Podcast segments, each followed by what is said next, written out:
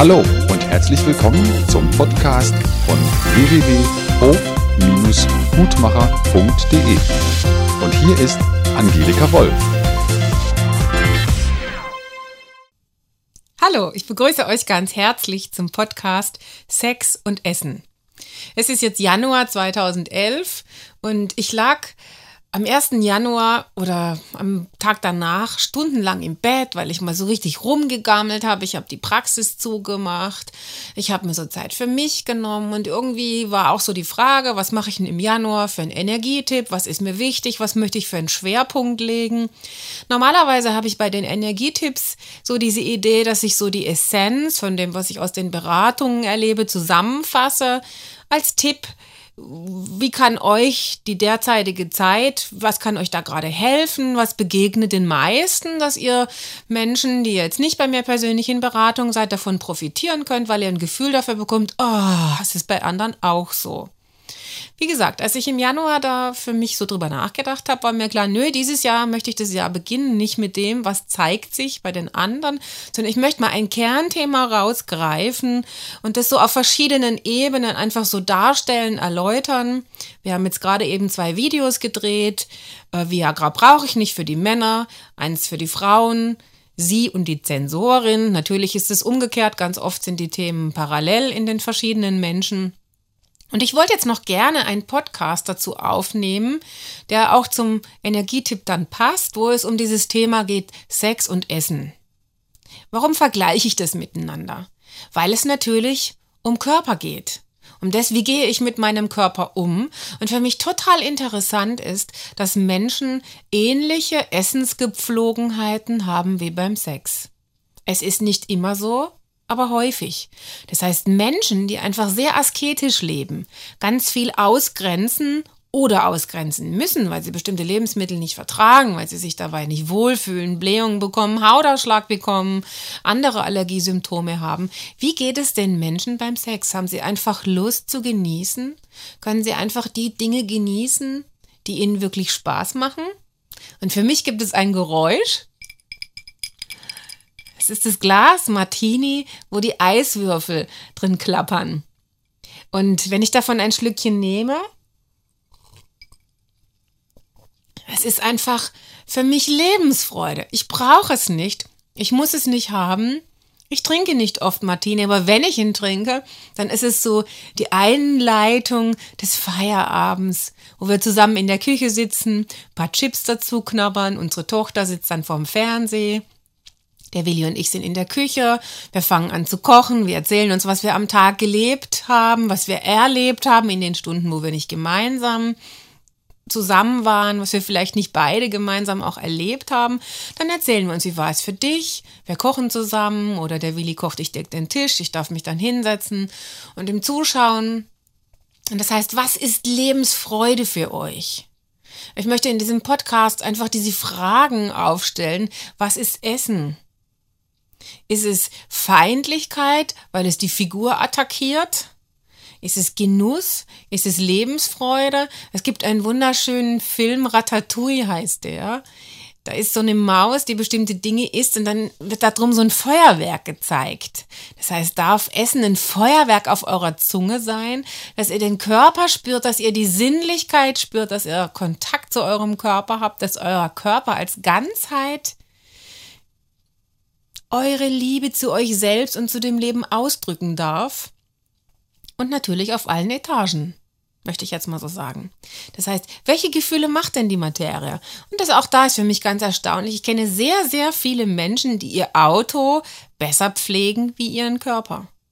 Das ausgesaugt wird und gewienert und gebonert und sonst was wird. Wer von diesen Menschen geht so regelmäßig zur Massage? Oder zur Fußpflege oder nicht nur zur Kosmetik, um sich die Pickel ausdrücken zu lassen, um alle Haare zu entfernen, die irgendwo nicht hingehören, sondern wirklich aus der Sinnlichkeit, aus der Lust heraus sich verwöhnen zu lassen. Und ich glaube, es ist einfach eine Kunst im Leben, Balance zu leben. Das heißt, zu spüren, wie viel darf ich mich hingeben, wo auch immer, beim Essen, bei der Massage, im Bett und wo ist es einfach, dass ich selber mache, erschaffe, gebe, schenke, indem ich meinen Partner berühre, indem ich ihn massiere. Und wenn jetzt alle Singles sagen, ich hätte ja gern einen Partner, aber es geht ja bei mir nicht, ich habe ja niemand, dann überprüft, und das habe ich ja auch ein Stück in dem Energietipp ausformuliert, überprüft mal, ob ihr wirklich geben wollt, Warum seid ihr Single? Habt ihr einfach Angst, dass der Partner eure Freiheit klaut? Habt ihr Angst, eure Individualität zu verlieren, weil ihr denkt, dann nimmt mir einer was weg? Dann kann ich ja Dinge nicht mehr alleine entscheiden. Solidarisiert ihr euch mit dem Schicksal der Familie, dass ihr Single seid, weil behinderte Geschwister keinen Partner haben können, weil Mütter alleinerziehend waren über lange Wegstrecken hinweg, weil der Vater gestorben ist oder umgekehrt, weil bei den Großeltern Solidarität besteht, dass die Oma den Mann im Krieg verloren hat, dass die Oma, die ihr liebt, dass ihr innerlich auf die schaut und sagt, ich bleib auch alleine, sind es Tanten, mit denen ihr verstrickt seid? Gerade an dieser Stelle ist ja die Familienaufstellung das große Geschenk, weil es blinde Flecken zeigt, dass ganz oft Sexualität verstrickt ist mit Solidarität, Lebensverzicht, mit Nicht-Ausleben von irgendetwas, dass es nicht zwingend in der Sexualität sein muss, wo jemand etwas nicht gelebt hat, aber dass das Sexualchakra, das für das Ganze zuständig ist, für Lebensfreude, Sinnlichkeit und Lebensausdruck, dass das eben ganz oft miteinander zusammenhängt. Dass wir Menschen in dieser Ganzheit uns weiterentwickeln wollen und weiterentwickeln können. Und dass ihr natürlich schauen könnt, wo stehe ich mit meinem Körper? Traktiere ich mich mit Diäten? Zwänge ich mich ein durch Verachtung? Mit meinem Körper, missbrauche ich ihn so, dass ich mich auch nicht wundern muss, wenn Männer mich missachten oder mich so behandeln, dass ich mich schlecht behandelt fühle, dass ich den Eindruck habe, die rutschen nur über mich drüber, die berühren mich gar nicht, die können mich im Inneren nicht berühren, weil sie mich nicht fragen, was ich brauche, was ich mir wünsche. Habt ihr wirklich die Kraft dazu, das, was sich in eurem Leben widerspiegelt, ob jetzt eben Single sein, unbefriedigte Sexualität, ob es Verzicht ist im Essen, weil das winzigste Stückchen Kuchen bereits Fetteinlagerungen macht. Gibt es da einfach Themen, die ihr im Außen leben müsst, weil ihr in Ohnmacht seid, weil es gerade nicht anders geht? Und habt ihr die Möglichkeit, jetzt stehen zu bleiben und an diesen Stellen zu überlegen, was lebe ich, was möchte ich lieber leben? Wo möchte ich hin?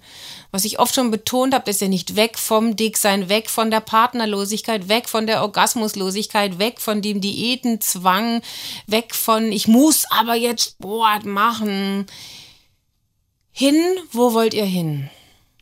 Genuss, Sinnlichkeit, Liebe, die zu euch passt? Und welche Faktoren, wo könnt ihr anfangen? Die Single-Menschen können natürlich damit anfangen, sich zu fragen, wie koche ich für mich? Gehe ich essen? Genieße ich auch mal ein Steak oder ein wunderbar lecker gekochtes Gemüse in einem Restaurant? Es ist für mich schrecklich, im Restaurant alleine zu sitzen, aber dafür gehe ich in die Sauna, gönne mir Massage, gehe vielleicht auch mal zur Tantra-Massage, um meine Sexualität auf diese Weise zu erleben. Möchte ich vielleicht auch einfach mal in den Zwingerclub gehen, um andere Menschen zu beobachten, wie sie Liebe machen, wie sie Liebe haben? Traue ich mich in ein Erotikforum, um einfach mit anderen Menschen im Austausch zu sein? Das heißt, Kochrezepte austauschen ist erlaubt, aber Liebesrezepte austauschen ist für viele nicht erlaubt. Das heißt, da ist Schmach, da ist Schande, da ist Wut, da ist Sehnsucht, da ist Peinlichkeit, vor allen Dingen Ängste vor Hölle, Viele Menschen denken, boah, wenn ich mich damit beschäftige, dann werde ich zum Nimmersatt, dann werde ich vielleicht grenzenlos, am Ende möchte ich irgendeine Sadomaso-Geschichte leben. Gibt es einen Fetisch in euch, den ihr ausprobieren wollt? Wie fühlt sich eure Haut mit Gummi an? Wo überall da sind Ängste, sich mit den Dingen, die euch bewegen, zu beschäftigen. Wo spürt ihr, für euch ist es erlaubt, Rinderfilet, Currywurst und Salat zu probieren. Oder gibt es eben da auch schon Dinge, wo ihr sagt, nein, das brauche ich nicht, aber insgeheim wünscht ihr es euch doch.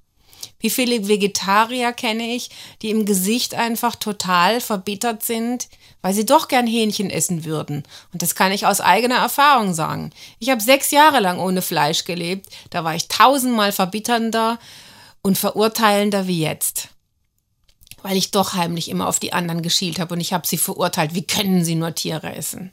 Als ich dann den Schamanismus kennengelernt habe und verstanden habe, ich kann mich bei den Tieren bedanken, dass sie mir dienen, dass sie sich mir hingeben, mich zu nähren, mich zu ernähren, mir auch diese Lustbefriedigung zu verschaffen, ist für mich mehr Balance ins Leben gekommen. Und es ist ganz klar, wenn ihr Vegetarier oder Rohköstler oder was auch immer seid, es geht nicht darum, welche Entscheidung ihr für euch alleine trefft. Es geht darum, wie ihr euch wirklich dabei fühlt und was da eventuell unter den Teppich gekehrt wird oder nicht. Dass ihr echt seid, dass ihr authentisch seid, dass ihr realistisch seid, dass ihr spürt, was davon lebe ich wirklich mit meinem Körper was ist ehrlich aufgelöst, was ist ehrlich transformiert, wo tue ich nur so, als ob ich ach so spirituell bin und dann merke, vor lauter Mangelgefühlen habe ich dann eben keinen Sex oder keine Kohle auf dem Konto und mecker immer nur, mir fehlt Materie, mir fehlt Materie. Traut euch einfach, den Ist-Zustand an diesen Stellen zu reflektieren, zu spüren. Wie esse ich? Was esse ich? Wie fühle ich mich damit? Wie fühlt sich mein Körper und was erlebe ich bei der Sexualität? Und diese ganze Reihe, wo ich jetzt über Sexualität gesprochen habe und in Film und Wort diese Dinge ausgedrückt habe, ich möchte euch wirklich da Mut machen, dass ihr es als Lebensweg seht, als Ausprobieren erlebt. Als ich in der homöopathischen Ausbildung bei Ravi Roy war, hat er manchmal so mit Schmunzeln gesagt, nicht, dass er nochmal für ein Stück Erdbeerkuchen inkarnieren müsst. Das heißt, wenn ihr an Reinkarnation glaubt oder versteht, dass wir möglicherweise mehrfach kommen, für mich beinhaltete das diesen Ausdruck, wir sind als Menschen hierher gekommen, um Gefühle zu fühlen, um Leben zu leben, um Materie zu genießen. Gott hat Materie erschaffen, weil wir uns damit beschäftigen wollten. Das heißt, wenn ihr verzichtet und nicht genug Erdbeerkuchen gegessen habt und dann am Ende des Lebens geht und spürt, ihr seid nicht satt geworden, dann müsst ihr vielleicht nochmal wiederkommen, weil er sagt, ja, ich habe nicht genug Erdbeerkuchen gegessen.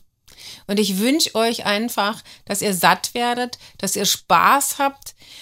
Und auch das habe ich in den ganzen, ganzen vielen letzten Aufstellungen, wo ich mit Krebspatienten gearbeitet habe, immer wieder gesehen. Es gibt eine Entscheidung, die wir unbewusst treffen. Manche unbewusst, manche bewusst. Wollen wir wirklich leben oder wollen wir doch lieber sterben?